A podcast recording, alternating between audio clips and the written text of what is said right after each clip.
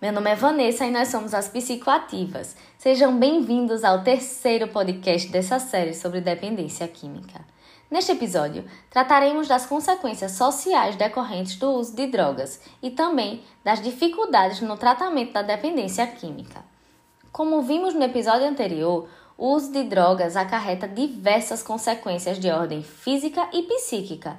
No entanto, além dessas, há também importantes consequências sociais que a dependência química traz para a vida do indivíduo. Uma das consequências mais comuns é o isolamento do usuário, que se afasta da família, dos amigos próximos e do convívio social em geral.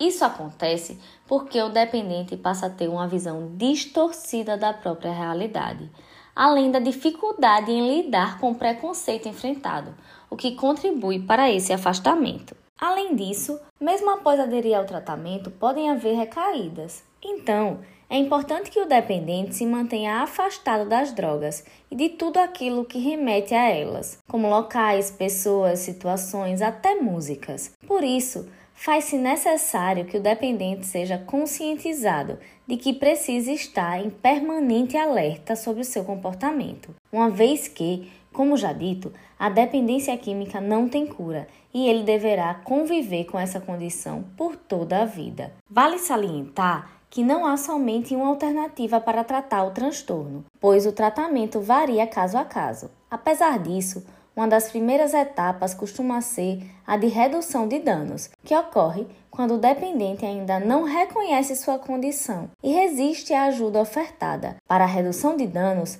são usadas técnicas e políticas humanas individualizadas e empáticas que buscam a diminuição dos prejuízos causados pelas drogas. Esse conjunto de políticas e práticas enxerga o usuário como uma pessoa única que tem motivos individuais para adquirir o vício.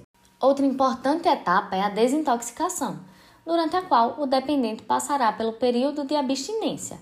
A fim de minimizar a intensidade dos efeitos colaterais decorrentes da ausência da droga no organismo, recomenda-se a internação nessa fase.